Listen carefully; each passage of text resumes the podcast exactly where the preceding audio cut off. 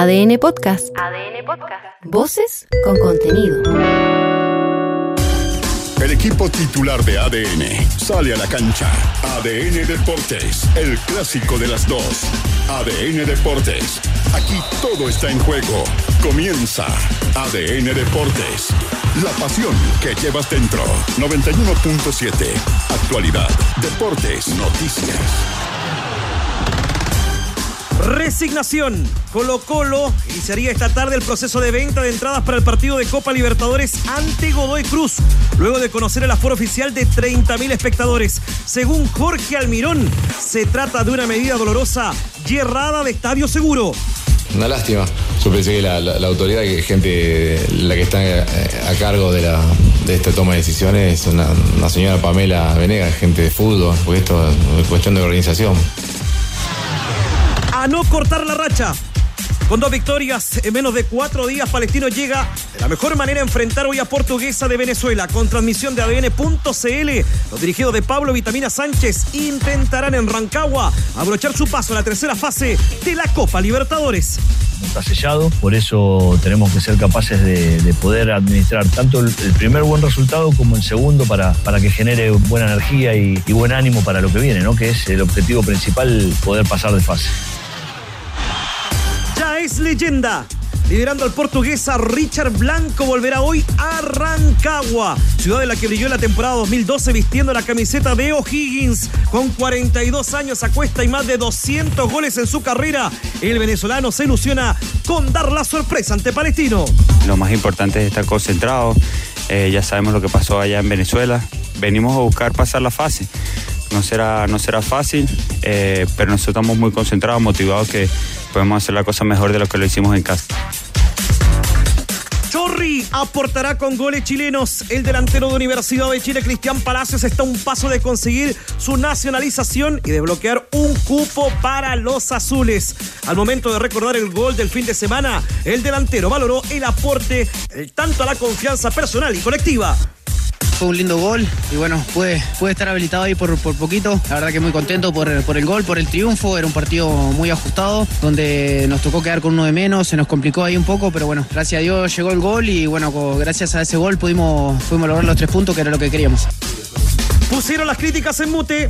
En Universidad Católica intentan dar vuelta a la página de la derrota ante Ñublense y planificar de buena manera el choque con Palestino. Según Lucas Menossi, están convencidos que serán protagonistas del campeonato. No pensábamos arrancar así, pero el grupo lo veo muy fuerte y como te digo, nosotros no, no nos podemos eh, quedar con lo, con lo que dicen los demás. Nosotros confiamos mucho en nosotros, creemos que, que estamos haciendo, que estamos trabajando bien y nada, eso. Y comenta también junto a los tenores lo que han dicho en la UC sobre un posible retraso en la entrega de San Carlos de Apoquindo. Lo echamos a suerte. Cristian Garín y Tomás Barrios protagonizarán esta tarde un duelo en la primera ronda del Chile Open. El partido que será transmisión de ADN Deportes fue calificado por el chillanejo como una linda oportunidad. Eh, obviamente no, no es lo mejor jugar entre el chileno. Obviamente uno quiere el chileno que, que avancen. Y ustedes dicen que quedaron todos al mismo lado, así que no es lo ideal, pero bueno, ahí vamos a estar disfrutando, va a ser un lindo partido y ojalá que, que gane el mejor. Y en ADN.cl. Walter, Walter Montillo, coquetea con la hinchada de la U y adelanta una posible despedida en el Estadio Nacional. Revisa los detalles de la goleada de Universidad de Chile sobre Unión Española a puertas cerradas en el CDA. Y entérate además de lo mal que lo ha pasado el árbitro responsable de la última expulsión de Guillermo Maripán en el fútbol francés. Los tenores están en el clásico de las dos. ADN Deportes. La pasión que llevas dentro.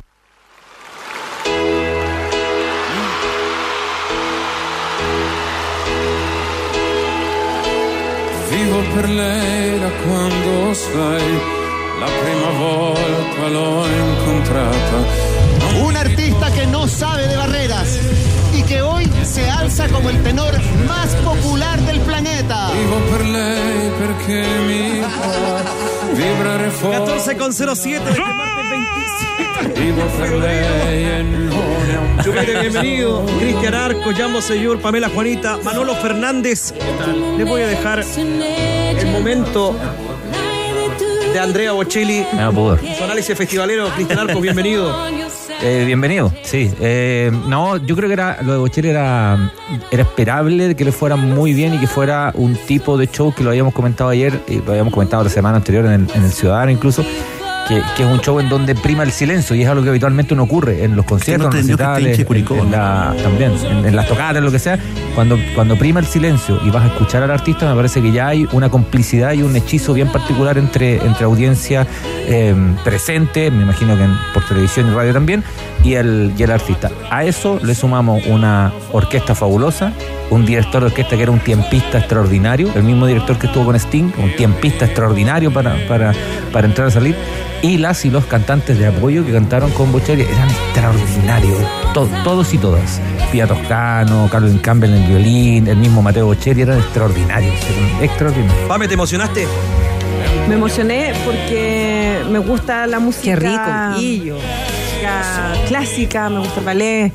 Eh, tuve lecciones de canto también durante tres años profesional.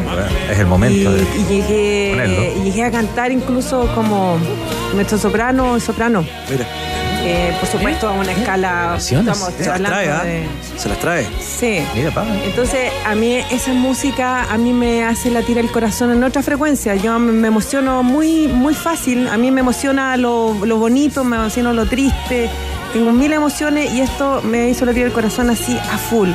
¿Por qué? Porque era un, era un evento totalmente compacto. Era como si un ser humano, era un cuerpo humano eh, vibrando al- a un latido todo junto. Y eso es tremendo. Pía Toscano, Extraordinario. extraordinaria, Extraordinario, soprano, se pasó. Jambo Seyur. Extraordinario. Esta que- niña es mentirosa. No. Hay que poner nota sobresaliente la de Andrea Bocelli anoche. Son de esos eh, espectáculos. Hola, Jan, ¿cómo estás? Hola, ¿cómo le va? Yo Cecilia también. Son de esos Estuve con tu hermano Ah, el sábado. sí. Qué buena. Pero en la Quinta Vergara haber sido, ¿no? O en otro lugar. No sé. Me gusta Eh, esa historia, me. El. no Estaban sé con la escuela ahí. Ah, de- Yo sabía que era de, de por ahí. Eh, es de esos espectáculos que seguramente eh, van a ser recordados por 20, 30 años, ¿no es cierto? Eh, que son tan clásicos del festival y pasa algo que, que pasa con algunas personalidades, incluso, no sé, con el con, con personalidades que como el Papa, ¿no es cierto? Que emanan eh, cierta solemnidad. Porque ayer yo, yo sentí eso, sentí que, que eh, era un espacio y un ambiente solemne eh, de un respeto único por el artista. Eso lo logran muy, muy pocas personas, no solo en el canto, sino en la vida. Y, y Andrea Bocelli tiene ese respeto y fue un espectáculo de lujo. De lujo, Manolo Fernández, como también la camiseta de Palestina. Me imagino que lo disfrutaste también Sí. la noche ¿Es tu festiva. amigo? Para parte de lo que pasó después, ¿ah? un contraste grande con lo que le faltó a Javier Contador para poder cautivar al monstruo, ¿cierto? Con una rutina bien espe- en especial. Me preguntabas por la camiseta de hoy, gentileza de tienda Tifosi, nuestro buen amigo David Marambio nos pone a disposición la de Palestino, que hoy día representa a Chile en Copa Libertadores de América, enfrenta al Portuguesa de Venezuela, 2 a 1 en la ida, ganaron los árabes y tienen revancha en Rancagua. 7 de la tarde, Estadio El Teniente, con transmisión a través de las redes de ADN, Facebook, YouTube, relatos de Alberto Jesús López, Palestino y Portuguesa, 7 de la tarde. Ahí estaremos muy atentos. Hoy estará Manar, el Festival de Viña del Mar. Ya te cuento más detalles de la jornada de hoy. Para aprovechar el festival en día martes, el campeonato ya empieza a tomar color en la cancha y Doña Pame a adorarse en la parrilla. Aprovecha Guachaloma tan solo 6.498 pesos. Costillar americano 3.998 pesos. Y chuleta vetada importada a 3.298 pesos. ¡Golazos! El tercer tiempo, juégalo en tu parrilla con Doña Carne y doñacarne.cl. Gracias, Alberto, muchas gracias. Hay un panorama acá. El señor, hola, ¿cómo estás? ¿Venís a comprar carne? Sí, ¿Qué venís a comprar? Carne. Muy bien, muy bien. Remedio le puedo haber dicho. Comienza una nueva temporada de fútbol chileno y en as.com puedes conocer todos los detalles de tus equipos favoritos, videos, galerías, entrevistas y la mejor cobertura del torneo nacional. El fútbol chileno en as.com es pasión. Colo Colo. Y nos entrega un adelanto del trabajo de Colo Colo el día de hoy, preparando lo que será el partido del próximo día jueves. Cristiana Vila Soto, ¿cómo le va, amigo mío? Bienvenido. Hola Grillo, porque hay mucha molestia acá en el Estadio Monumental por la determinación de la autoridad de solo jugar con 30.000 espectadores el partido de revancha frente a Godoy Cruz por la fase 2 de la Copa Libertadores de América. Críticas a la autoridad acá por parte del entrenador Jorge Almirón, el técnico de los Salvos. Además, Colo Colo hoy preparó el 11 titular para enfrentar a Godoy Cruz. Bueno, ahí está el adelanto de Cristiana Vilasoto para saber de Colo Colo que va a jugar Manolo Fernández el próximo día jueves en el Monumental. Claro que sí, 21 30 horas con Godoy Cruz de Mendoza, revancha del partido que los salvos ya ganaron por 1 a 0 en la ida sobre Pasto de Mendoza.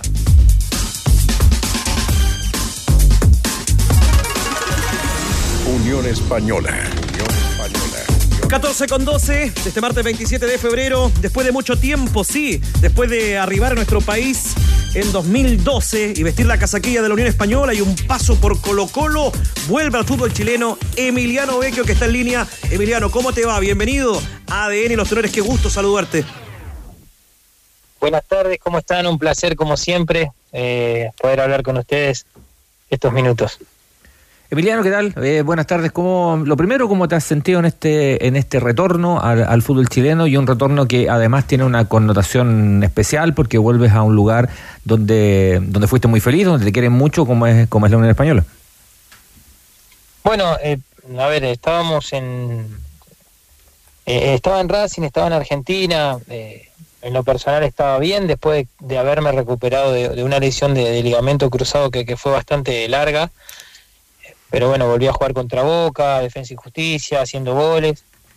Pero bueno, por una cuestión también de, lo que estaba viviendo el país, entendiendo que, queríamos probar eh, afuera del país con la familia, eh, surgió la, oportunidad de Unión Española y nada, no, no lo dudamos en ningún momento, entendiendo que, que, bueno, que las partes siempre tuvieron la voluntad de que, de que se dé todo y se dio todo de manera muy buena.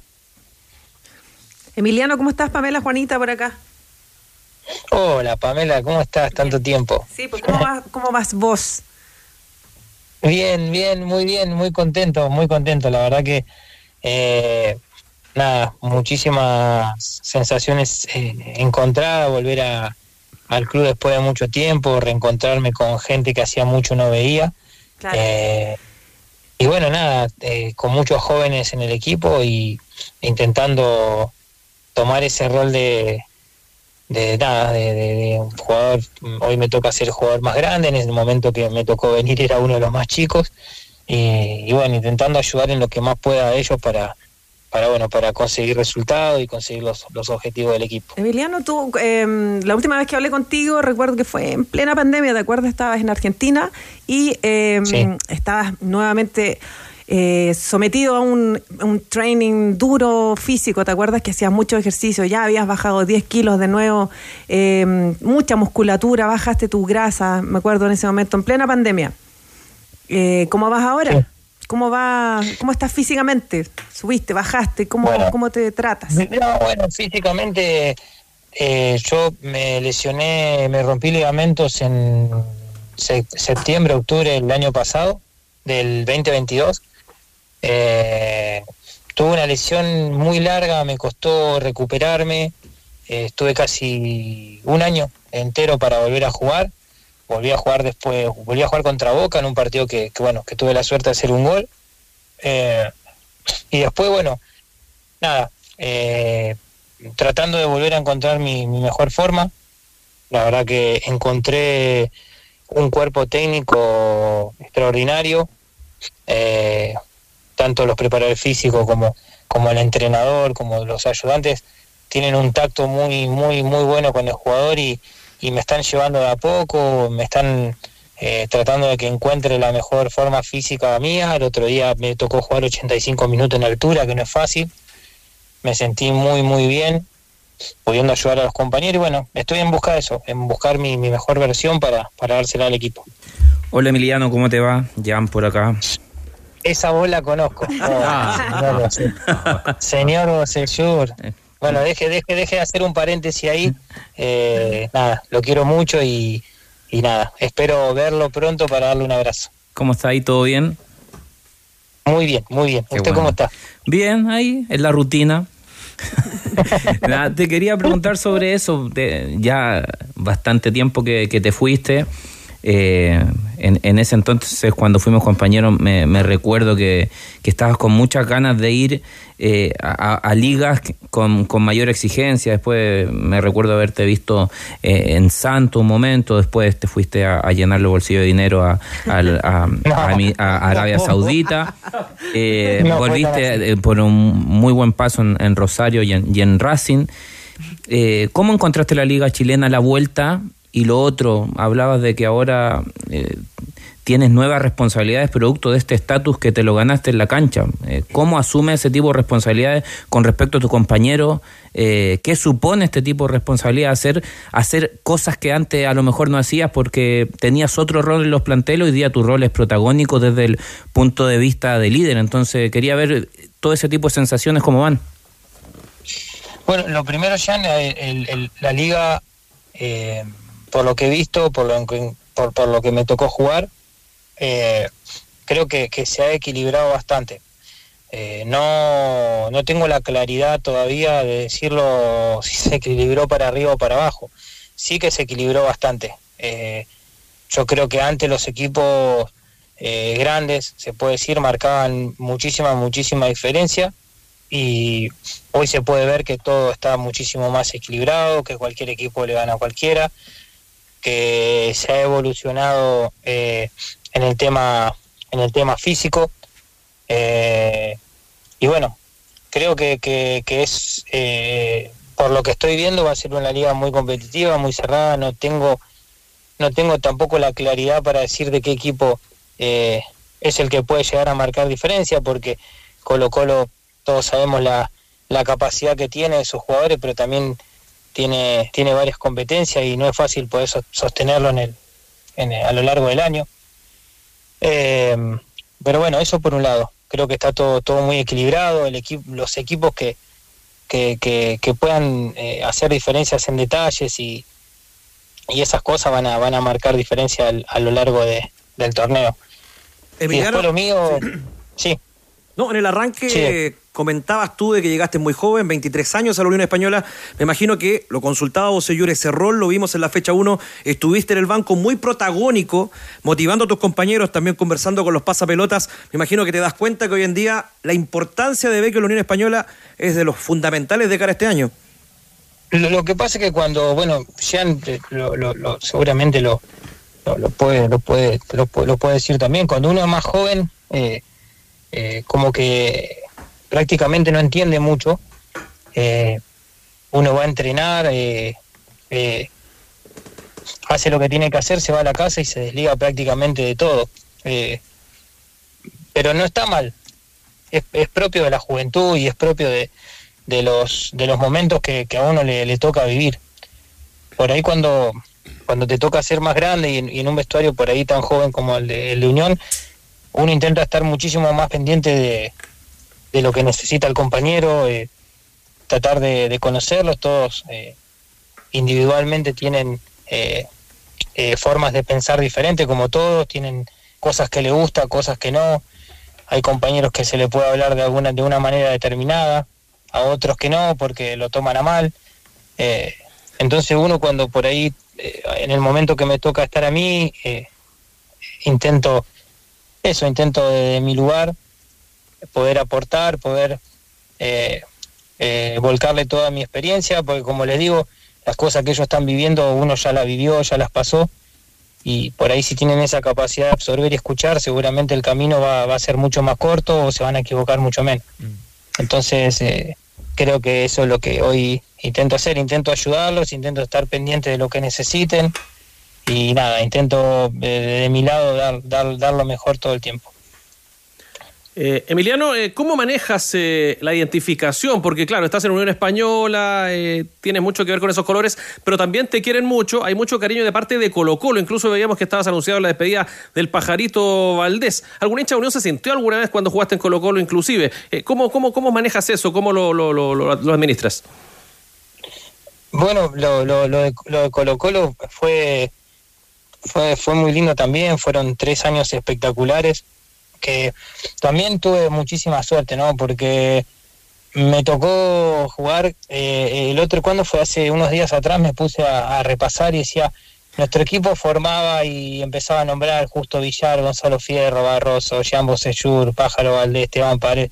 Entonces, cuando uno, entraba, cuando uno entraba a la cancha, eh, tenías esa, esa sensación de que, de que iba, iba a ser muy difícil de que nos ganen.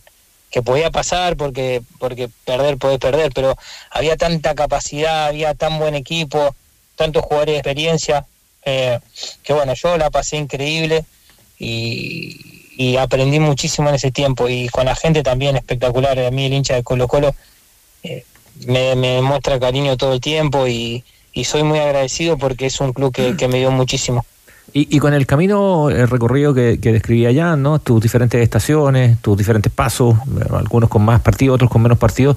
eh, eh, este Emiliano Vecchio, versión 2024, está, es, muy distinto, más allá del, evidente que tiene que ver con el paso de la edad, no, me refiero a eso, digamos, como futbolista, que fuiste ganando, que fuiste aprendiendo, en qué momento eh, te encuentras ahora.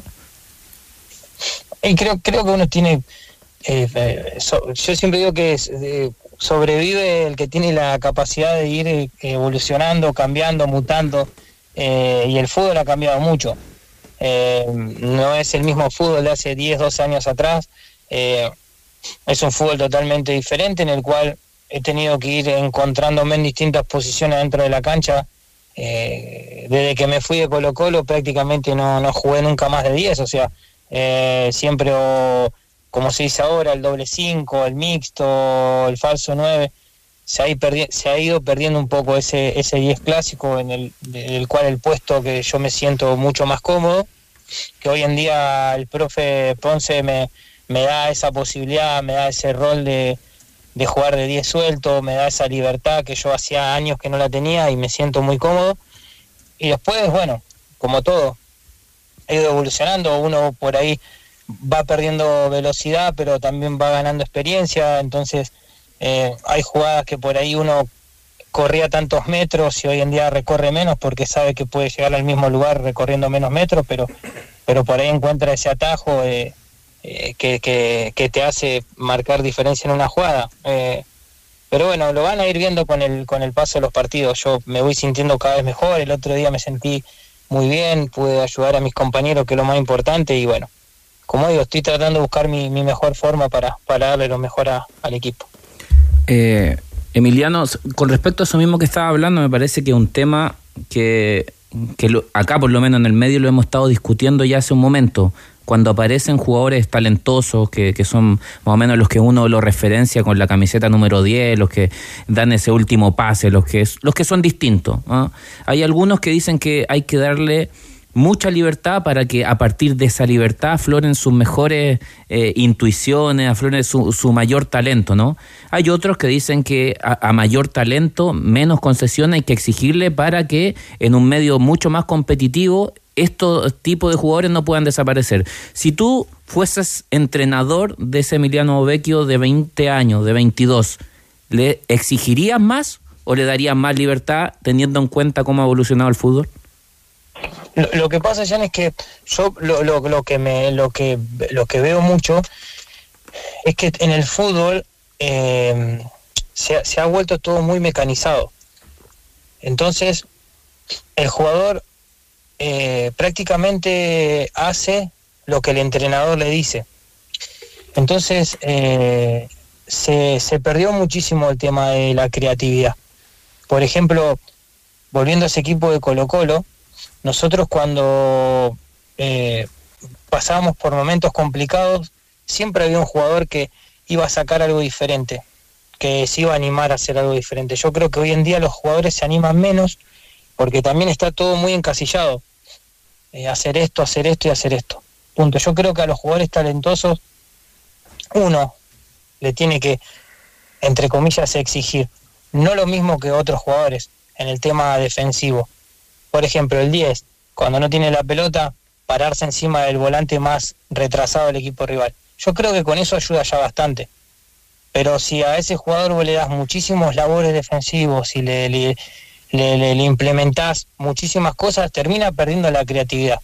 Y, y lo que lo hace diferente al jugador número 10 o a los talentosos es eso, es tener la claridad y tener la, la, la- la posibilidad de hacer algo diferente en momentos diferentes. Yo creo que en el fútbol se ha ido perdiendo eso, eh, está todo muy mecanizado, como digo siempre, está todo muy basado en el GPS. eh, hoy en día eh, hay jugadores que, que corren 12, 13 kilómetros y en base a eso uno dice, uy, qué bien jugó, y no se dice cuántas, cuántos pases eh, verticales dio, cuánto cuántas jugadas de riesgo creó, cuántos pases dio bien, cuántas pelotas le dio al compañero. Entonces, yo creo que el fútbol se ha, ido perdiendo, se ha ido perdiendo un poco el tema de la creatividad, perdonen que me extienda un poquito, eh, pero bueno, se ha, se ha hecho hincapié en muchísimas cosas o, o más en lo físico. Sorry que, te interrumpa, Emiliano. Y, y porque yo, yo siento que se anteponen estas dos cosas, pues se ponen como antago- antagonistas, mejor dicho, ¿no es cierto? Y no se puede hacer todo eso que dijiste tú, tener pases verticales, esa creatividad, y aparte agregarle lo otro, porque pareciera, pareciera que cuando uno ve fútbol europeo, pareciera que esas dos cosas conviven, no es que son antagonistas. Sí, sí, a ver. eh, lo que pasa es que también vos jugaste allá y, el europeo, eh, no sé, el europeo tiene otra mentalidad. Creo yo, es una mentalidad totalmente diferente a la, a, a a la nuestra. Yo, yo lo que digo es que lo que me ha tocado, lo que me ha tocado vivir a mí es que muchísimas veces eh, yo creo que sí pueden ir de la mano. Eh, a su justa medida pueden ir de la mano, totalmente. Lo que sí es que creo que últimamente, un pensamiento muy, muy mío, ¿no? Eh, se ha hecho muchísimo, muchísimo más hincapié en, el tema físico y, en el tema de los recorridos y en el tema de los metros por minuto y en todo eso que en cuestiones básicas de fútbol. Por ejemplo, yo he tenido entrenadores que el, control y el pase no lo entrenaban, entrenadores que no entrenaban los perfiles de los volantes, pero sí entrenaba todo el tiempo eh, recuperación tras pérdida, por ejemplo. O entrenaba en otras cosas que tenían eh, que ver pura y exclusivamente con lo físico. Entonces, eh, yo lo digo como lo que me ha pasado a mí, que muchísimas veces se ha, se ha priorizado o se prioriza mucho más el tema físico que el, que el tema técnico. Emiliano, eh, por último, eh, con la madurez que dan los años, con el paso del tiempo, ¿qué recuerdas eh, o cómo podrías interpretar hoy día lo que pasó en esa final de la Unión y Colo Colo? ¿Jugaste realmente al 100%? ¿Pudiste o estabas condicionado emocionalmente?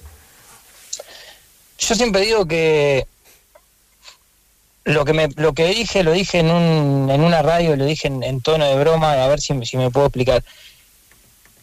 El primer semestre que yo llego a Colo Colo éramos un desastre, pero literal, o sea, no le habíamos ganado a nadie. Y jugamos contra una Unión Española que venía puntero y venía para ser campeón. El partido salió 1 a 0 eh, y yo jugué como juego todos los partidos. A ver, tema córner, el otro día en El Salvador tiré un córner y la tiré de lado a lado. Y, y me, ha, y me ha pasado muchísimas veces porque, porque no soy eh, un jugador de elite que practica un Modric o un Cor- Soy Emiliano Vecchio y erro montonazo. Y he errado un montón de veces en mi vida y me tocó errar ahí. Eh, pero bueno, la gente se quedó con eso y yo la verdad que tampoco eh, me voy a, a poner a, a explicar esa situación. Unión merecía ser campeón y punto. Muchas veces se quedó con esos corners, pero no se valoró realmente que Unión Española en toda la fecha fue, fue el mejor equipo de- del año en ese momento. Emiliano, estás muy cercano a Pablo Aranguis. Hay que recuperarlo después de varios años que viene de capa caída. Pa, Pablo tiene un talento espectacular, increíble. A mí es un jugador que me encanta. Eh, es un jugador que, que yo siempre diferencio eh, al jugador que juega bien al fútbol y al jugador, el jugador que entiende el fútbol.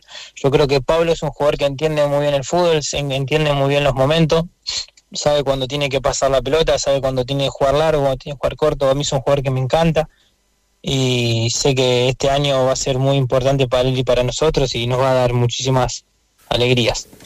Emiliano, tú, bueno, comentabas hace un momento que estabas en otra etapa, por supuesto, ya tienes 35 años, estás, eh, eres un hombre ya Lolo. maduro, ¿no?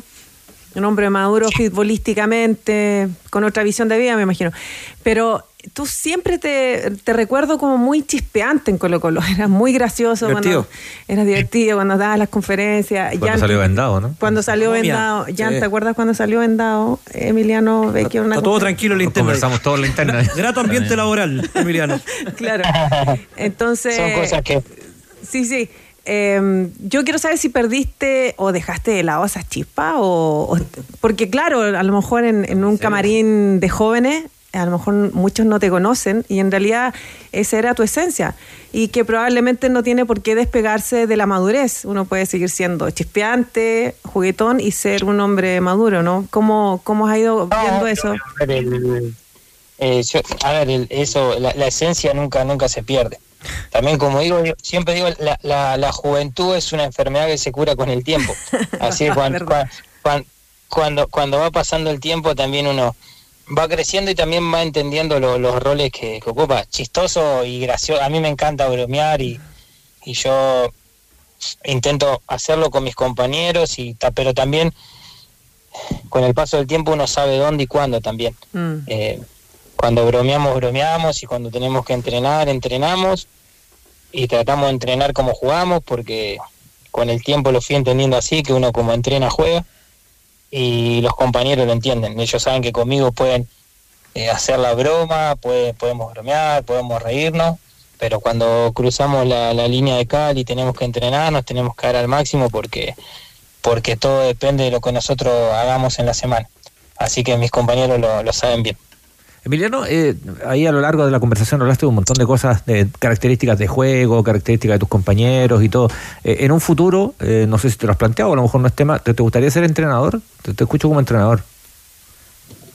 Ah, Bueno, hice el curso, lo terminé y me gusta mucho más la gestión deportiva, pero eh, tampoco no es un cargo que, que se use mucho, pero me gusta, me gusta mucho, me gusta mucho poder eh, gestionar y poder ayudar a armar equipos con, como digo, con presupuesto no tan alto, que es lo que vale, con presupuesto alto lo arma cualquiera, pero el tema del en- de entrenador, la verdad que cada vez me va me va me va cerrando menos. Eh, no es fácil ser entrenador porque eh, considero que en Sudamérica es muy muy muy muy difícil poder eh, poder tener un proyecto. Yo creo que no no teníamos proyectos en, en Sudamérica. Eh, son, somos un vivimos en un fútbol en el, en el que necesitamos resultados inmediatos porque si no todo lo que uno puede planificar eh, se desmorona en tres partidos entonces no sé si es lo que yo quiero vivir realmente Por último, Emiliano Vecchio, tú eras el más chispeante en el camarín de Colo Colo. ¿Cómo era vos, Yura enojón, seriote? ¿Cómo lo veíamos a vos? El negro en, en- en negro era una mezcla muy muy buena porque cuando tenía que bromear bromeaba pero cuando se enojaba se enojaba también así que tenía tenía tenía un poquito de las dos cosas me gustaba me gustaba mucho Emiliano, por último, el rol televisivo y radial. ¿Cómo lo evaluamos a Boseyur? Yo creo que es una persona que, de las que conocí en el fútbol, una de las personas más preparadas, es una persona muy, muy inteligente. Eh, y considero que no solo esto, sino cualquier cosa que haga le va a ir bien porque, porque como digo, es una persona que está, está muy, muy preparada. Muy bien. ¿Preparado, Bose? Qué lindas palabras, Emiliano. Muy bien. Me hiciste la tarde. Emiliano, a seguir trabajando y hubo tropiezo en el amistoso con la U. Sí, vi, vi. Bueno, nosotros eh, no fuimos, nos quedamos en, en el estadio, pero bueno, vimos que, que, el resultado no fue el que queríamos, pero bueno, hay que seguir trabajando, esto es así, no, no, no, no hay mucho para, para hacer. También teníamos muchísimos chicos y, y ellos tienen que seguir creciendo, tienen que, que tienen que pasar estas cosas para que ellos vayan aprendiendo y entendiendo que el fútbol profesional no es ni reserva, ni tercera división, ni nada. El fútbol profesional no te perdona y cuando no estás preparado te agarran equipos como la U y te hacen siete goles. Entonces tienen que entenderlo. Le dice hasta pronto, Boseyur, lo despide. Sí, eh, es grato siempre escuchar a, a Emi, eh, es de esos jugadores distintos que hoy día en el campeonato eh, por esas circunstancias del fútbol tenemos mucho en, eh, actuando, ¿no es cierto? Está, Arturo, se reintegró Nico Castillo, eh, está Marcelo Díaz, uno puede ir a ver a Emiliano Vecchio, ¿no es cierto? Es de esos jugadores que, que cuando uno lleva a los hijos más chicos al estadio, uno dice, fíjate en él, en, en, cómo se para en la cancha, en cómo tira un, un, cambio de frente. Entonces, nada, me alegra mucho que, que pueda volver a Unión, así que lo mejor para este semestre. Gracias, gracias, Jean, sabés que te adoro. Y nada, ya nos vamos a ver. Y nada, gracias a todos, gracias por el cariño, por el respeto y lo que necesiten eh, a disposición siempre. El diálogo con Emiliano Gabriel Becchi, un abrazo grande para ti, Emiliano. Abrazos para todos y que tengan un hermosísimo día. Gracias. y gracias a ti, mi amor. 14 horas con 37 minutos. El diálogo con Emiliano Beque, volante de la Unión Española, que hoy tuvo un tropiezo, un equipo alternativo. Llevó Miguel Ponce ante la Universidad de Chile. Ya nos va a contar más Leo Mora. Creo que Chupete, eh, eh Beque es el jugador, jugador del gusto de Chupete. Sí. Dice que, que era de los jugadores que, que, le gustaban a, Patricia. Muy bien. Oye, y nuestro Jan quedó en las nubes. Sí, ¿ah? Lo dejaron arriba. Sí. Sin palabras, vos. Hola, Pamela, ¿cómo estás? Tanto tiempo.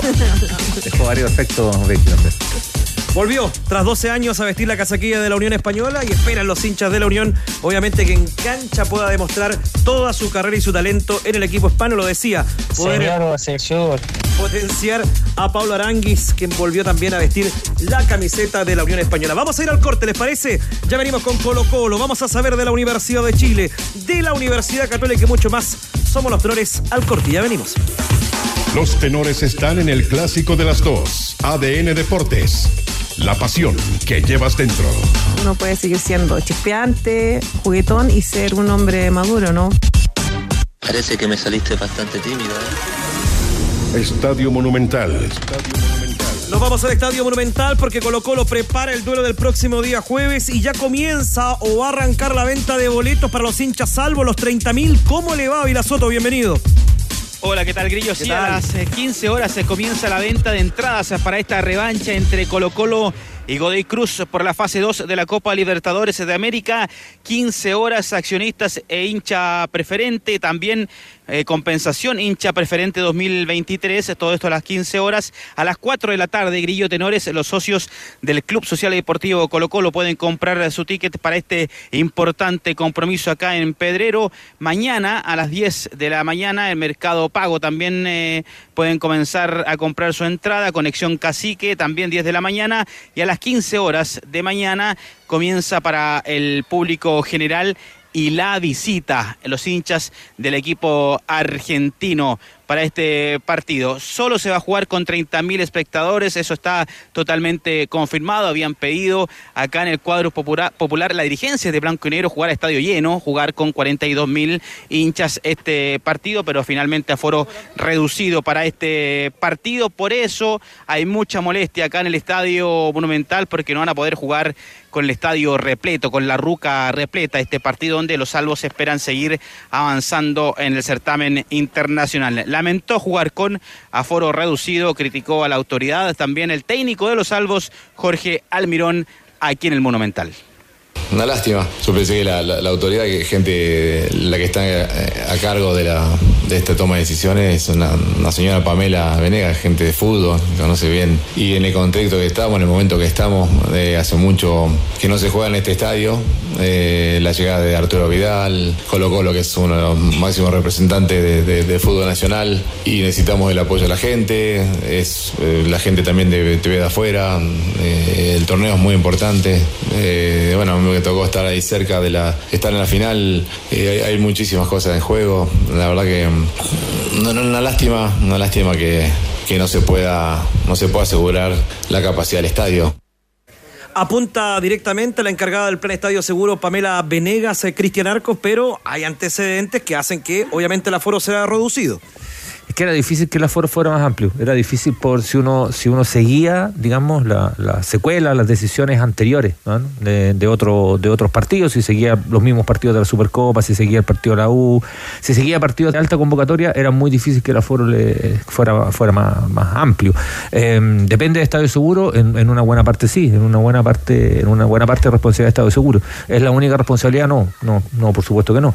Los aforos reducidos también tienen que ver con, con, con, con el tema de fondo El tema de fondo como que, que los hemos, nos hemos todos, incluidos nosotros, detenido mucho en la parte de formal, que está, que está bien. ¿ah? Cuánto de la aforo, la reducción, de acuerdo al estatuto, tiene que tener tanto cantidad de, de entradas para visitantes, en fin. Pero el tema de fondo, que tiene que ver qué es lo que, es lo que lleva a tomar este tipo de medidas, muchas de las cuales yo no estoy de acuerdo, muchísimas no estoy de acuerdo, pero que nos lleva a tomar este tipo de medidas son los ambientes violentos alrededor de, de los partidos. Y cuando decimos alrededor de los partidos no tiene que ver solo con el recinto. El, mismo partido de Colo Colo y Cruz generó eh, antes, durante y después, de hecho durante cuando menos hubo, cuando menos hubo fue durante el partido, pero antes y después generó eh, actos de violencia importantes con una cantidad de detenidos importante. Entonces estamos envueltos y en un embrollo que es mucho mayor que si le dan 5.000 más o 5.000 menos en un partido determinado. Yo no encuentro razón a, a Almirón que ojalá estuviera el estadio lleno, por supuesto. que ojalá estuviera Vidal, lleno. por lo que juega Colo Colo. Absolutamente, y, y- y para Colo Colo jugar Copa Libertadores con el estadio lleno es un plus, es un mega plus, o sea, el, el monumental. Era un partido de Copa Libertadores donde Colo Colo viene de ganar un- 1 a 0 contra un equipo como Godoy Cruz, puede ser un factor súper relevante, súper relevante. Pero vamos al tema de fondo, ¿por qué se han perdido todas esas cosas? Yo lo he planteado acá, a mí no me gustan esas- no me gusta que, que cierren tribunas, no me gusta el fútbol, el fútbol sin visitante, no, no me gusta el dos aforo reducido, no, me- no me gustan. No comparto todas las medidas que se toman, pero entiendo que lamentablemente por qué se están tomando, ¿no? Y para allá vamos, ¿no, Jambo Señor?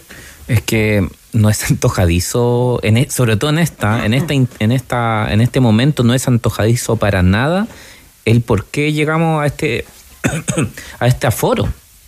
Ah, eh, acá hay comportamientos previos que determinaron eh, y que siento que hasta de, un poco de sentido común eh, el que hemos llegado acá. Nos encantaría a todos que nuestros representantes a nivel nacional pudiesen jugar con estadio y aforo completo para que así eh, los jugadores, jugadores pudiesen ejercer una mayor presión espectacular.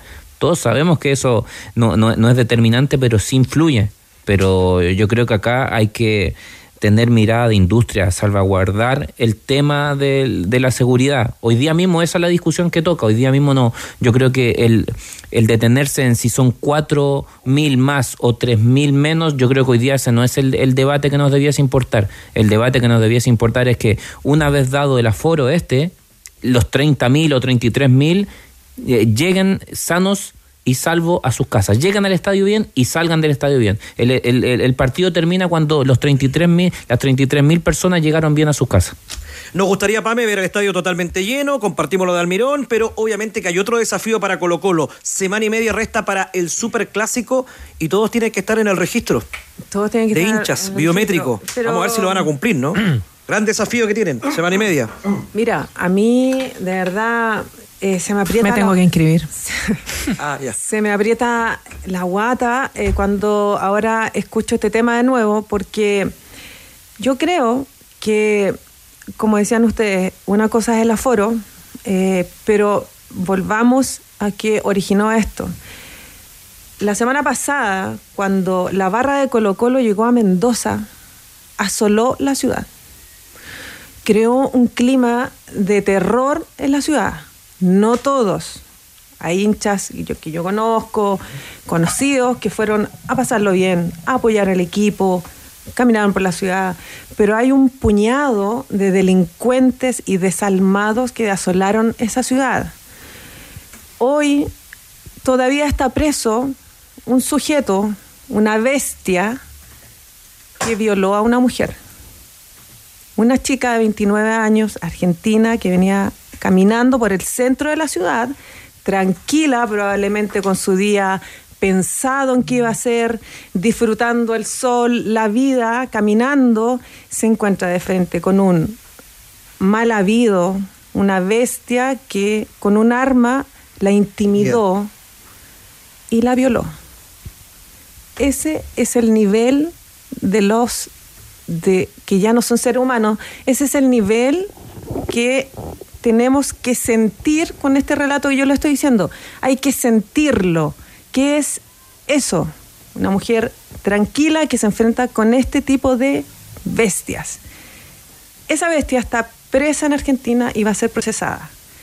Pero tenía cómplices también y pertenecen a ciertos piños y probablemente son los mismos que asolan Santiago cada vez que juega Colo Colo en el Monumental. Y es ahí a donde yo apunto. que tiene que remover las entrañas de este tipo de cosas. Es decir, no hay aforo, pero necesitamos que los delincuentes se saquen de la cabeza que tienen impunidad. Yo estuve, he estado harto reporteando el tema. Hablé con dos personas, con un guardia que siempre ha estado en los partidos, estuvo en Supercopa, lleva 20 años trabajando él. Y he hablado con gente que ha trabajado en seguridad también en los equipos, que me, me explican lo siguiente. Es impresionante lo que sienten los delincuentes al llegar al estadio sobre la impunidad. Ellos saben que pueden hacer lo que quieran, lo que quieran en el estadio.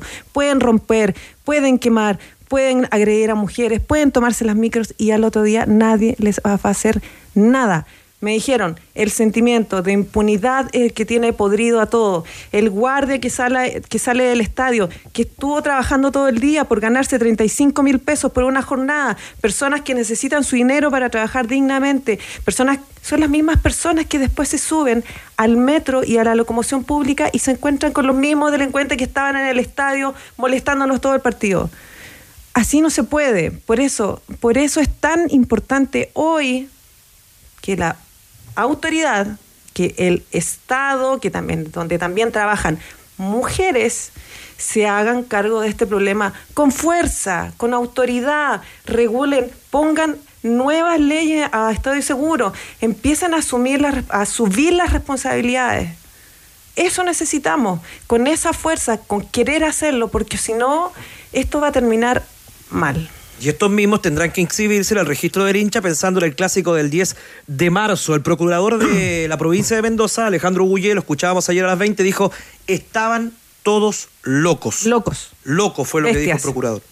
Un tremendo, tremendo situación que se vivió en Mendoza, en donde hay 12 procesados, Manolo Fernández. Sí, eh, incluso llama la atención ¿ah? porque el Ministerio de Seguridad y Justicia ha posteado en Twitter abiertamente eh, el oficio donde están con nombre y apellido a todos los detenidos, eh, su dirección, etcétera. Es información pública para ellos y bueno, ahora en Twitter en la red para todo el mundo, para quien quiera visitarlo. Esperan ellos que no entren más a ningún estadio en la Argentina. Eh, esperamos la máxima sanción también de tribuna segura, que equivale al estadio seguro nuestro, para los involucrados. Siguen allá todos estos colocolinos apresados. Sí, y sobre lo mismo, los que fueron apresados para la Supercopa, creo que fueron nueve todos tenían prontuario policial. Robo en lugar no habitado, robo, eh, violencia intrafamiliar, un montón de penas. Entonces, la sacan súper barata, la, hacen fácil, queda libreta, ¿no? libre, tiene que haber un filtro. No pueden entrar a los estadios y punto, y se termina. Ávila Soto, vamos a hablar de la pelotita porque Colo Colo ya trabaja, la baja de Pablo Parra lo decíamos el día de ayer, pensando en su partido ante Godoy Cruz, vital para avanzar a la siguiente fase de Copa. Claro, es una baja porque tiene un desgarro en el solio, pero es un jugador que no estaba considerado dentro de los titulares eh, para este partido frente a los argentinos. Esta revancha, más allá del histórico resultado en Mendoza, en, en Argentina, la ventaja de 1 a 0, se le preguntó acá al técnico Jorge Almirón si va a salir o no a especular en este compromiso frente al conjunto mendocino. No se puede especular con resultado de fútbol, nunca se puede especular, así que jugamos de locales. ¿Qué, va a pedir la gente? ¿Qué quiere la gente? Venir a ver el local y quiere que el equipo se haga ganar. No hay otra manera. Después son 90 minutos, eh, es una final, es una final porque es todo nada. Así que hay que saber jugar este tipo de partido durante muchos momentos del partido. Eh, por eso la gente de experiencia es importante. Hay veces que sí hay que salir a presionar, hay veces que uno está cansado de tanta presión y, se tira un poquito atrás. Te puedo decir mil cosas, pero la, realidad es que se van a ver en, cuando arranca el partido y cuando termina. Eh, estamos preparados, siento que estamos bien. Eh, pero bueno, el tipo de partido que se va a jugar es ese, de inicio, obviamente, salir a ganar salir a ganar. ¿Y cuál sería el equipo Ávila Soto que tiene que ir aprendiendo de memoria el hincha de Colo Colo, no? Sí, claro, es el mismo que jugó en Argentina en esta victoria frente a Godoy Cruz con Brian Cortés en portería, con el torto paso por el sector de derecho, pareja de centrales, los uruguayos Alan Saldivia y el peluca Maximiliano Falcón y cerrando por el sector izquierdo Eric Bimber. En el medio campo el capitán del equipo Esteban Pavés acompañado también en el medio terreno por el Colo Gil y el Rey Arturo y más adelantado arriba en punta no ofensiva en delantera Cristian Zavala, Marcos Volados y La Joya. Carlos Palacios. Repite, repite Almirón Jambo Sayur la formación que obtuvo el resultado ante Godoy Cruz. Me parece que ese es el equipo que vamos a ir memorizando durante toda esta temporada. Claro, eh, me parece que. Aunque me- también me habían hablado eh, o, o había escuchado eh, que tenía opciones Damián Pizarro, o sea, quizás lo puede también decir eh, a, Esa voz la conozco. Ávila Soto también tendría sentido. El tema es que uno, uno se imagina que, que acá en, en Santiago, ¿no? Con un referente de, área más, pero bueno, yo creo que también es, es muy. A ver, es muy viable que, que repita equipo, principalmente por lo mostrado allá. Allá, ¿qué es lo que pasó? Sobre todo en el primer tiempo, vimos un Carlos Palacio prácticamente eh, jugando por momentos al lado de Pavés, eh, creando superioridad numérica en el medio campo. Eso le trajo rédito, sobre todo en esa parte del campo. Ahora, esa parte del campo no sé si va a ser tan relevante en Santiago. Siempre es relevante el mediocampo, pero en Santiago eh, la contundencia que le pueda dar para cerrar la llave también va a ser importante y ahí sí necesita un referente de área teniendo en cuenta que uno se imagina que Godoy Cruz va, va a replegar para a partir de ahí salir un poco en contraataque directo.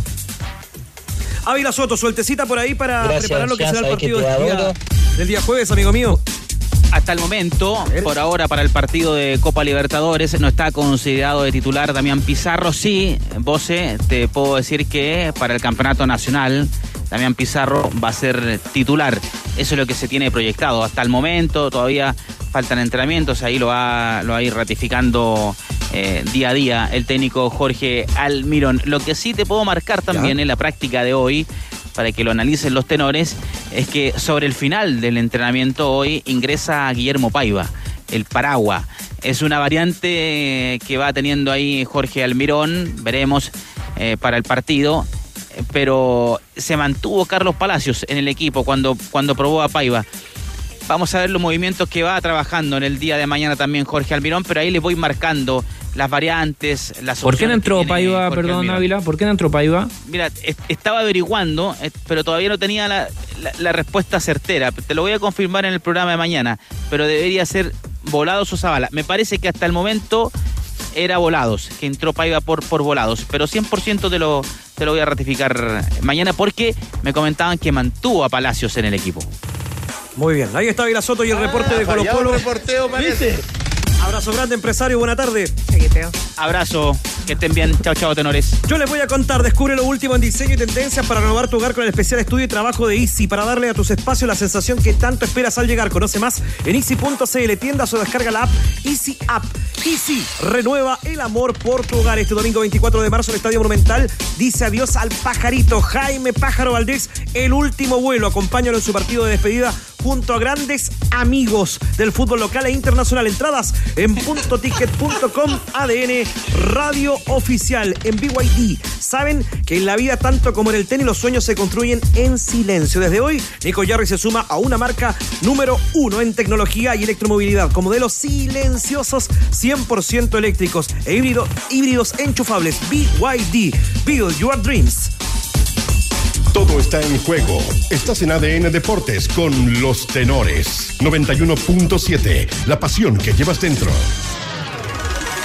Centro Deportivo Azul.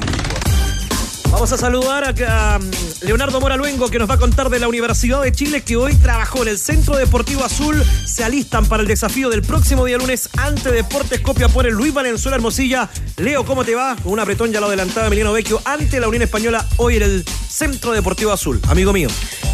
¿Qué tal, ¿Qué Pato? tal? ¿Te no es claro? Justamente acá en el Centro Deportivo Azul, jornada bien eh, movida acá en el CDA porque de temprano se juntaron azules e hispanos para jugar un eh, amistoso. Ya lo decíamos, la U necesita todavía ir afinando la guitarra porque quedó un poquito al debe en el partido del día sábado. Y al igual que en el amistoso que se jugó cuando estaba comenzando recién el verano azul, bueno, esta vez fue otro triunfo del romántico viajero ante el cuadro del Chueco Ponce. Esta vez fue mucho más abultado incluso que la vez pasada en Santa Laura. Esta vez la U jugó con Toseli, porque recordemos que el fin de semana lo hizo con Castellón, sigue probando piezas. Toseli en el arco con Retamal, Tapia, Castro en la línea defensiva, Ojeda, Cordero, Fuentealba, Sepúlveda en el mediocampo, el Nico Guerra, el Chorri Palacios y Leandro Fernández en la delantera azul. Los goles tres del Nico Guerra, después uno cada uno. Matías Sepúlveda, Cristian Palacios, Leandro Fernández e Ignacio Vázquez fueron los que marcaron en este partido. Y bueno, hay uno que está en estado de gracia porque marcó el fin de semana, marcó en este amistoso y aprovechó de hablar en la conferencia de prensa. Cristian Chorri Palacios, que además le trae una muy buena noticia a la Universidad de Chile como club, porque está ahí al paso de la nacionalización. ¿Qué es lo que está faltando? Acá responde el Chorri. Y eh, según el club estamos a una firma, a la espera de una firma, así que estamos toda a la espera de ahí que, que me notifiquen y que me avisen del club, pero está bastante avanzado y bueno, estamos toda a la espera de que, de que sea pronto. No, bien, bien, contento, feliz y, a la espera, ansioso. La palabra del Chorri Palacios, hombre importante de la Universidad de Chile, le dio el triunfo el fin de semana ante el Audax italiano. Eh, buena noticia para la Universidad de Chile pensando en esta liberación de un cupo extranjero.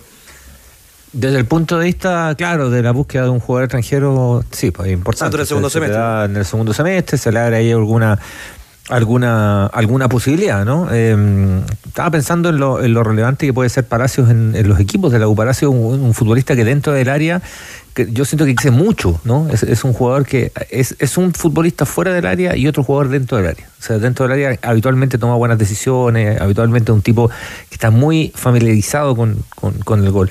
Desde la asociación, a mí de, pronto se me pierde en, los partidos, lo, veo con poca, con poca actividad, pero dentro del área cre- crece mucho, es muy astuto, es muy, es, es muy vivo. Y claro, si logra la nacionalización además le genera desde el punto de vista administrativo, reglamentario la U, la, la posibilidad de ir a buscar un, un refuerzo extranjero si así lo, lo requiere. Importante, va a ser el Chorri Palacio Jambo Seyur, que no tuvo un arranque porque tuvo una lesión, ha ido ganando el puesto y el otro día anotó el gol que le significó a la U sumar los tres puntos en el Nacional. Claro, y yo ahí también soy de la línea de, de, de Cristian, que es de esos jugadores que no participa tanto del desarrollo, ¿no es cierto? Pero que uno siempre debe tender a esperarlo porque en algún momento siempre está vinculado con el gol. Eh, más allá de los, de los momentos que ha pasado la U, buenos y malos, eh, en este año y medio, dos, eh, Palacios, me atrevo a decir que tiene un promedio bastante positivo con respecto a, a minutos eh, gol, no, no, no es un, mal promedio. Entonces, con esto quiero decir que, que siempre tiene una cuota eh, goleadora que, que, vale la pena tener en cuenta. Eh, y más para una U que la va a necesitar. Yo creo que estas primeras cinco fechas eh, van a ser requete contra importante para ver dónde va a pelear la U. ¿ah? Eh, eh, creo que va a ser decidor lo que pase vaya pasando. Más en este partido con Copiapó, que es un partido totalmente distinto a lo que nosotros eh, podamos pensar con respecto al, al partido del Nacional. Va a ser, pero otro tipo de juego. Y hoy apretaron clavijas Leo Mora porque anotaron siete tantos los hombres de la Universidad de Chile y esperan que el día lunes siga esa racha positiva, ¿no? Claro que sí, y bueno, se le preguntó justamente al Chorri Palacios de la importancia de este partido amistoso de cara a lo que va a ser el partido con el León de Atacama, que recordemos el año pasado Universidad de Chile se vio muy mal justamente en esa cancha. No estuvo el Chorri, sí, porque recordemos que en ese momento estaba medio cortadito Chorri de parte de Mauricio Pellegrino, pero bueno, ¿cómo ve este partido de esta jornada? ¿Cuánto ayuda eso para el lunes? Acá responde. No, bien, nos sirve para equiparar las cargas junto a los compañeros que, que le tocaron jugar el, el fin de semana. Eso sirve para nosotros también en, en lo personal, para seguir preparándonos y sabemos que, que el lunes se viene un partido difícil y bueno, estar más o menos, o sea, todo el plantel con las mismas cargas y estar a, disposición del cuerpo técnico. Hemos visto en pretemporada la Universidad de Chile con Audax Italiano. ¿Qué le falta a esta U que para el técnico Álvarez hay que seguir jugando, hay que sumar minutos? ¿Ves una U que va a ser protagonista esta temporada? Yo creo que sí, que es una cosa de tiempo, es una cosa de ir, eh, que avance el campeonato, no, no mucho tampoco, pero a diferencia, por ejemplo, de, Nico Núñez, creo que en la U sí se nota la mano del técnico, de Gustavo Álvarez, que hizo algo parecido en Huachipato, que le empezó a dar una forma, empezó a encontrar los jugadores precisos y, y logró implementar su forma de jugar que eh, también tiene bastante de agresivo. Eh, me parece que el Chorri Palacio, eh, a él le falta una actuación consagratoria. Creo que creo que ha sido bien esquivo, como, como decías tú, eh, su paso que decía Jan por, por la U, porque él es un buen jugador de fútbol. Pero espérate, cuando arranca en la U Goles, junto a, promedio de goles. a Ronnie Fernández, las dos primeras fechas en que los Claro. dos hicieron todos los goles en la U. Tiene buen promedio Hicieron- por minuto claro. jugado. Tiene súper buen promedio. Pero le falta eh, ese momento a la U le falta también ese momento. Claro, ese momento preciso de decir gracias Chorri Palacios. Pero me parece que Chorri Palacios, bien acompañado, bien acompañado y ahora ya con sus compañeros ya eh, funcionando bien, yo creo que va a ser, eh, yo creo que va a tener una, una buena temporada. Sí. Tiene cositas interesantes esta U de Álvarez, eh, Cristian Arcos. Sí, sí, no, no hizo, no, no, no- hizo un gran partido, creo yo, contra, contra el Audax, pero eh, bueno, son, son preguntas distintas, digamos, una el rendimiento que tuvo y otra lo, lo que propone. A mí me parece que, la, propuesta de Álvarez me parece bien interesante. Me parece que la U tiene, que la U tiene buenos jugadores como para buscar esa fórmula de juego. A medida que se acerque o no, también tiene que ver un poco con el desarrollo de los partidos y, y, las primeras fechas, ¿no? Las fechas iniciales siempre yo creo que significan algún grado de rodaje, por más que tú hayas hecho hartos partidos por temporada, por más que eso todo eso ayuda, por más que tengas un nivel de competencia, ya el torneo creo que te da otro otro, otro ritmo. Perdón, y agregando eso, porque la UISPA, a mi gusto, hizo una muy buena eh, partido de preparación, pero hay algo que uno nunca puede dejar de, de tener en cuenta y es que con todo lo que, a ver, te, te- te suma la hinchada, en algún momento, si tú eso no lo canalizas bien, se torna en, pres- en presión, ¿no es cierto? Eh, eh, en ansiedad. eh, en ansiedad. Claro. eh, eh, en, en elegir de repente la toma de decisiones te, te- te condiciona la vehemencia que tiene el, el público que tú vayas para adelante. Entonces, a veces cuando eh, en momentos así, lo impopular es jugar para atrás, porque a lo mejor jugando para atrás libera el otro lado, pero resulta que tú estás con la adrenalina de la gente y te, te- te dice que vas para adelante y empiezas a chocar. La U Y eso le pesó a la U la otra temporada, yo, ¿no? yo, yo creo que eh, básicamente eh, si la U rompe eh, con ese gol de Asadi era otro partido. A partir de ahí se empezó a generar esa ansiedad, ¿no es cierto? En donde eh, el partido pedía un poco más de posesión porque eh, estaba claro la propuesta de la U, que era con Maxi Guerrero por dentro, ¿no es cierto? Haciendo un triángulo con, eh, con, con Pons, el, el- el delantero, y por el otro lado Asadi, ¿no es cierto? Pero no encontraba nunca a Maxi Guerrero y a Sadi, porque había mucha densidad de pierna. Entonces, Marcelo Díaz iba como líbero y resulta que nadie ocupaba la, la posición de Marcelo Díaz en el mediocampo y, y aparecía un espacio ahí medio complicado. No había esa conexión.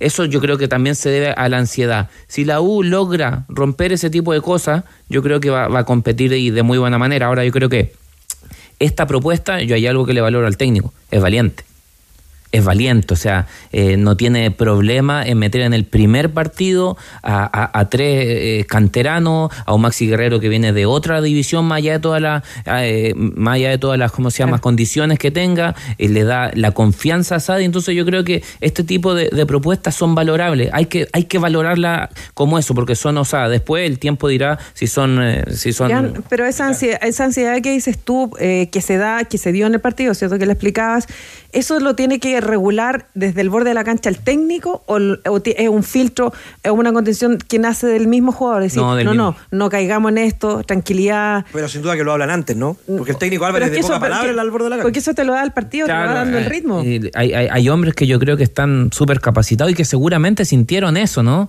Eh, como Marcelo Díaz, como Saldivia, eh, se me puede quedar otro en el tintero, eh, que, que están capacitados para hacer eso y seguramente lo deben, lo deben tener más que en cuenta.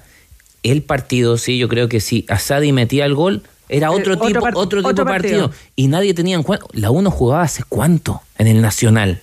Entonces, eh, eh, es es eh, es súper lindo, súper motivante, pero a la vez también genera cierta Presión. presión y ansiedad de no fallarle a tu gente. Oye, Leo Mora, sí, hoy tuvieron ansiedad hinchas de la U que ingresaron al CDA.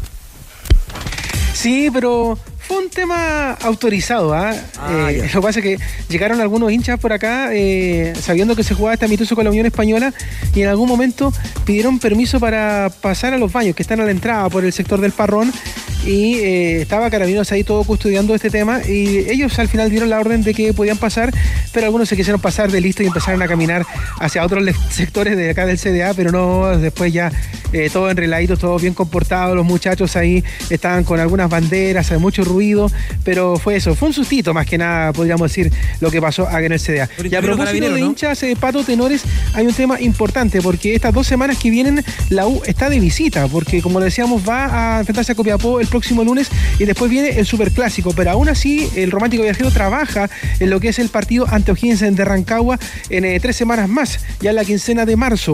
Y sigue apelando al buen comportamiento que han tenido los hinchas de- del Romántico para eh, ir con 43 mil personas. Y otra cosa más, se dieron cuenta las autoridades y también la misma gente de Universidad de Chile que el acceso de Guillermo Mann no era eh, muy bueno para el hincha, sobre todo lo que era el momento de salir del estadio, porque hay algunas fotografías que llegaron a ellos y que también todas las pudimos ver en redes sociales, donde había un tumulto de gente saliendo por el sector de Guillermo Mann y nos explicaban también que cuando en algún momento el presidente de la U habló de los 8 kilómetros de rejas adicionales, eran justamente ese sector, ese era el sector que hacía que tuvieran que tener más rejas en el Estadio Nacional. Así que la propuesta para las autoridades eh, ya cuando se juegue el próximo partido de local de la U es que la Galería Sur pueda entrar por Pedro de Valdivia y Guillermo Mann no se ocupe porque no es útil ni para entrada ni salida de los hinchas. Así que reiteramos, 43 mil quiere apelar nuevamente el romántico viajero para el próximo duelo ante O'Higgins en el Nacional. Muy bien, ahí está Leo Mora. ¿Te emocionaste por Andrea Bocelli anoche, Leo?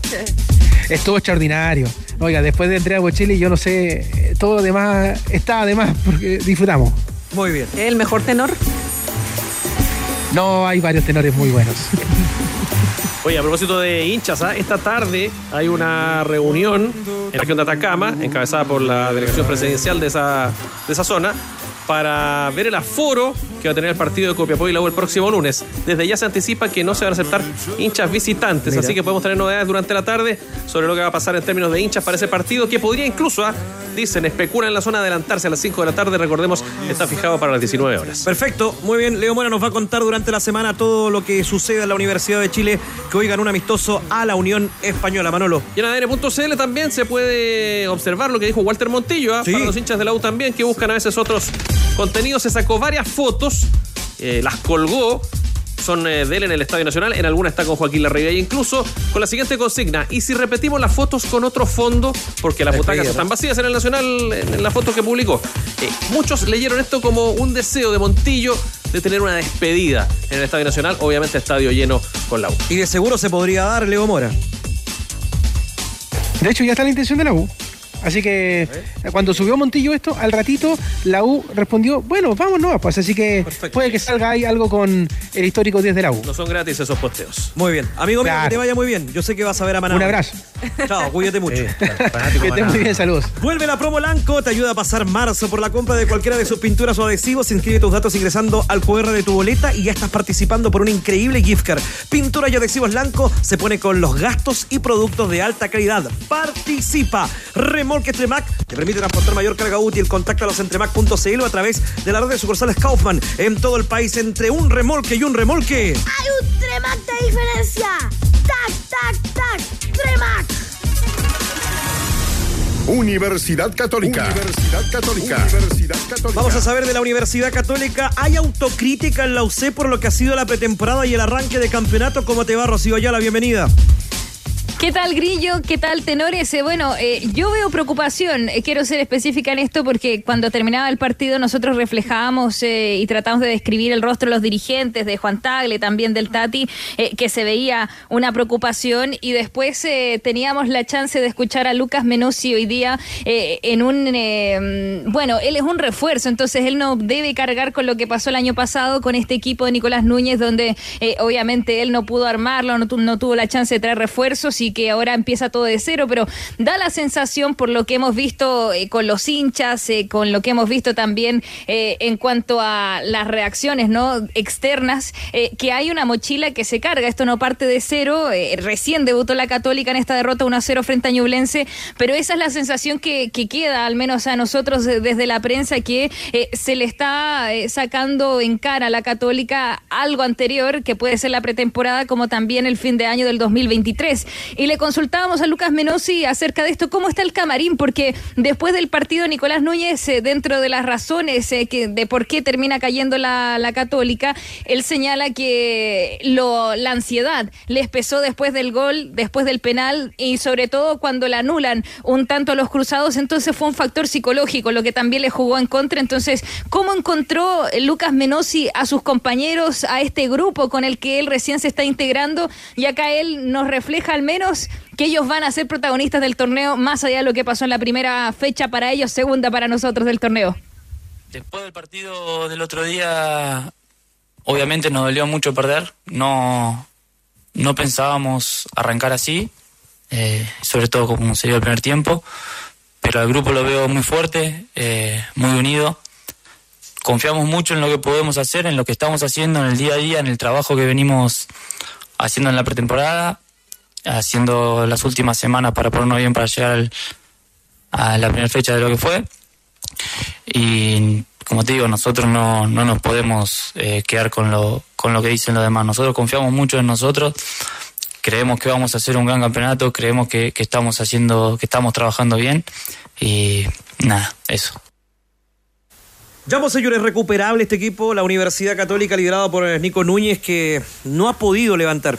A ver, yo creo que hay que todo ponerlo en su justa perspectiva. ¿ah? Yo uno puede entender eh, al hincha católica, pero yo creo que no hay que mezclar la, la temporada anterior con esta. no Es que no tienen relación. ¿ah? No tienen relación el 11 de la temporada pasada con esta. Eh, el Nico Núñez agarró un equipo eh, que estaba bastante complicado y si tú le decías a ese- en el momento que lo agarró que iban a terminar, eh, yo sé que a lo mejor no, no, no, no es un, premio importante con la historia católica, pero si le decían en ese momento que iban a terminar clasificando a la Copa Sudamericana, yo creo que lo firmaban en ese Tiro, momento. ¿ah? Eh, dicho esto, yo creo que hay que evaluarlo de aquí en más y de aquí en más hay solo una fecha en juego. Yo creo que aparte yo le sumo el tema de la localía. Si hay un si hay un equipo que necesita y lo condiciona el terreno de juego es Católica. No sé qué otro equipo por historia, ah, por idea futbolística histórica te puede condicionar tanto el terreno de juego como el Católica. Y algunos me pueden decir, no, es que la cancha juega para los dos, eh, juega para los dos de la misma manera. La verdad no. Yo, yo creo que a lo mejor en ese terreno sí uno le pudiera ex- exigir que, vamos, dale, lo más probable es que te toque no ser local en la cancha que tú deseas en, en óptimas condiciones, a partir de ahí tú tienes que adecuarte.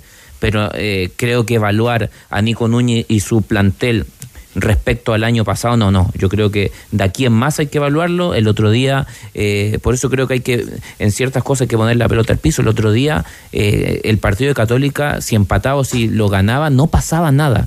¿ah? No pasaba nada. Pasa que te encuentras con una mano que, que a mi juicio es bastante discutible. eh, con, un- eh, con eh, te, anulan, un, te un gol también en, en mismas circunstancias, entonces yo creo que todo eso, ahí sí le agregan la presión del otro lado, pero en general yo creo que hay que poner la pelota al piso y esperar un tiempo adecuado, porque si no, no, no, creo. Sobre los desafíos que vienen, ¿qué dijo el soldador Rocío Lucas Menosi? El soldador por la presentación que tuvo el argentino Lucas Menosi, eh, que bueno, ya empieza a, vislumbrar lo que va a ser Palestino. De hecho, hoy día, sobre todo el cuerpo técnico, el Nico Núñez, pero también el plantel va a estar muy atento al partido de Palestino. Eh, lo enfrentan el día sábado a las 6 de la tarde en la cisterna, pero eh, hasta ahora, si hay que decir cuál es el partido del año 2024, el más trascendental, es el del 5 de marzo, el frente a Coquimbo Unido, pensando en esta Copa Sudamericana, eh, en el Esterro a las 19 horas es ese y es trascendental porque fue un quiebre el año pasado cuando no lograron in- integrar la fase de grupos, eh, fue algo muy duro tanto futbolística como económicamente para el plantel. Entonces, hasta ahora ese es el desafío más importante, pero eh, Lucas Menosi eh, sabe que primero tienen que aceitar las piezas, tienen que llegar bien a ese encuentro y es por eso que la prioridad en estos momentos son los árabes y así analiza lo que viene. Sí, sí, me, to- eh, me tocó verlo la semana pasada por Copa, cuando ganaron allá en, en Venezuela. También el fin de semana, sabemos que viene bien, que está con confianza, ganaron sus dos partidos, que en su cancha ellos se hacen muy fuertes. pero como dije recién, nosotros confiamos mucho en lo que venimos haciendo, en nuestro trabajo, en nuestros jugadores, en, nuestro, en todo nuestro grupo, y confiamos que con nuestra forma vamos a ir a, a su cancha a ganar. Y mm, con respecto al, al otro partido, es sumamente importante para nosotros. Sabemos lo que nos jugamos, pero primero está el partido de, Palestino y, vamos a ir primero paso a paso y pensando en Palestino y después lo que venga más adelante. Ya, sobre el partido frente a Palestino Tenores, eh, hay buenas, hay una media y hay malas eh, con respecto a lo futbolístico. Vuelven, esto es bueno, Gary Cajelmacher, Alfonso Parot y el Simbi Cuevas y también se supo que Branco Ampuero, este empancorazo con el que tuvo que abandonar en el partido frente a Ñublense, en realidad no, no pasa mayores y que ha estado entrenando de manera normal. Así que eh, en ese sentido es tranquilidad para el Nico Núñez. Una más o menos, hoy se hizo exámenes, Jorge Ortiz salió con un golpe en el solio, tuvo que hacerse exámenes, pero nos dicen que ese más que nada para no descartar algo más, por lo tanto debería llegar para el partido frente a Palestino, así que atentos estamos a estos exámenes.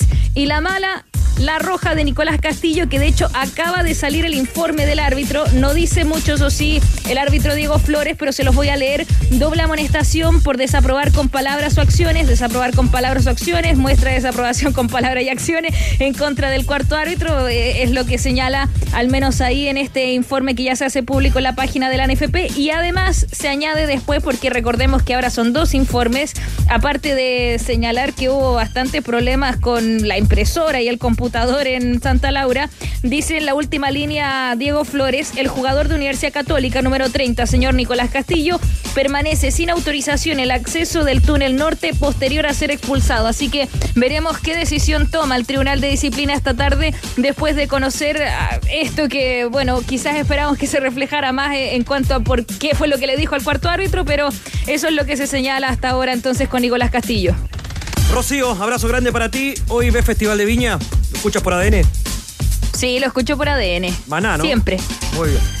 Que te Sí, muy bien, el Rocío. tenis primero y después Maná. Muy bien.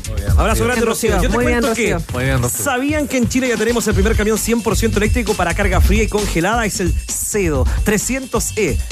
B, de Hyundai Camiones y Buses refrigerado con carrocería térmica y equipo de frío original de fábrica. En camiones eléctricos, Hyundai la lleva. Hyundai Camiones y Buses, marca de calidad mundial, una empresa indumotora. ¿Demoran las obras en San Carlos de Apoquindo, Manolo Fernández? Claro, van al 60%, pero ya se resignan en Católica a que no va a estar el estadio listo para ser presentado este año. Piensan que lo van a inaugurar el 2025. Este jueves 29 se nos viene un tremendo día para los amantes del fútbol. Colo Colo versus Godoy Cruz por la vuelta de la Libertadores y Athletic Bilbao ante Atlético- de Madrid por la Copa del Rey. Escuche, Pame, me la juego con 10 luquitas por un triunfo de Colo Colo y un empate en España. Con lo cual, ¿sabes cuánto ganamos? 51.300 Ah, pesos. bueno. Con Ah, Polla Experto, apuesta por nuevas experiencias. Un asado, un asado, ¿no? Manolo, tenemos eh, transmisión de ADN para el parduelo de Palestino. Y por eso, claro, ha lucido durante este programa la camiseta de Palestino en el panel de los tenores. Palestino ante Portuguesa por Copa Libertadores de América, 7 de la tarde en Rancagua. Transmisión por el Facebook y el YouTube de ADN. Relata Alberto Jesús López. Lo acompaña el bueno de David Oyarzún. Sí, en el, en el Teniente que estuve ahí viendo el fin de semana, estuve con los muchachos de tenores. eh, el marcador de LED está hasta la mitad. Bueno, está falló, malo. Claro, falló. Arréglenlo, arréglenlo. Sí. Muy bien. El saludo para los amigos de la Red Agrícola Solidaria que están trabajando con los damnificados en Viña del Mar. ¿Saben que nos escucha en la Unión Española? ¿Quién Jaime nos escucha? Carreño y Guachupejo, José Luis Jiménez, parte del staff Grande, don del Jaime. fútbol formativo de Un Unión abrazo Española. para don Jaime. Yo les cuento que Fotón G7, la camioneta oficial del Red Bull Valparaíso Cerro Abajo, que se va a realizar el domingo, llévatela con la mejor cuota y tasa 0%. Encuéntrala en las sucursales CIDEF y en su red de concesionarios. Consulta bases y condiciones en CIDEF.cl. Hoy tenemos tenis por ADN, Manolo. Sí, claro, 7 y cuarto de la tarde aproximadamente, con choque de chilenos en el Chile Open. Tomás Barrios y Cristian Garín se van a enfrentar entonces eh, sobre Arcilla San Carlos de Apoquindo. Ahí estaremos con el que más sabe, Carlos Madera y equipo, para ver cómo arrancan ¿no? nuestros compatriotas en este ATP de tenis. Si estás pensando en estudiar una carrera técnica en INACAP y tú y tus papás son afiliados de Caja Los Andes, no la pienses dos veces porque Caja Los Andes tiene un 30% de descuento en la colegiatura del primer semestre para alumnos nuevos de INACAP. Conoce más en cajalosandes.cl slash más beneficios. Tenemos Festival de Viña del Mar. Yo sé lo que va a esperar Cristian Arcos hasta altas horas de la noche. Ah, Men at Work, sí. Hoy día, hoy día sí. Sí, porque el- Maná, el, ¿cuál es resto el- paso. tu repertorio voce hoy? Me gustan algunas de Maná, sí. Bien, valiente. Esa voz la conozco. Viene, viene- Señor homosexual. Una, una formación eh, en Men at Work que tiene a Colin Heidi, básicamente de la formación histórica, que es el vocalista y compositor y ¿no? el, resto, el, el resto banda. el resto son, son todos galletas. El resto son baterista ya, baterista ya no está, no. no está. Luis Slimming. ¿Te gusta para mí, para el día de hoy? Sí, hay que esperarlo. Hay que esperar, hay que darle minutos en la cancha, en realidad. Don, Don Comedia, Don Comedia. Ah, Don Comedia, a ver. Comedia, a ver, Don Comedia. Atbor, ¿Va a estar ahí Manolo en la casa viendo el Festival de Viña? Sí, pero va a ser un poquito más tarde, yo creo. ¿ah? Eh, sí. Pero usted se va tarde acá, vos. Usted se va tarde, le Manolo. va a calzar Es verdad, justo. le va a calzar. Juega Roja Femenina, además. También hay que sí, seguir a la selección, sí, pues 7 de la tarde con Jamaica. Mira. Otro, otro evento deportivo. Mucho la panorama, mucho panorama hoy día en la noche, ¿no? Pedir alguna cosita y para Sushi. picar. Un sushi ¿Qué bien, rico. Estamos a fin de mes. Sí. Sí, en realidad. Estamos, estamos raspando, ¿no? Mami, un privilegio como siempre. Gracias. Dice la gente en las redes sociales. Muy bien. Gracias. del Saludos meme. a todos. El, el del, me- el del meme detrás del árbol. detrás del árbol. Vos, señor, que le vaya muy bien. Gracias, Barrera. Cristian Arco, un privilegio. Zapato. Manolo, nos reencontramos. Ya vienen. Señor Sexudo. ADN Top Día con el equipo de ADN y mucho más. Ya tenemos tenis en la tarde desde las 19. Chau.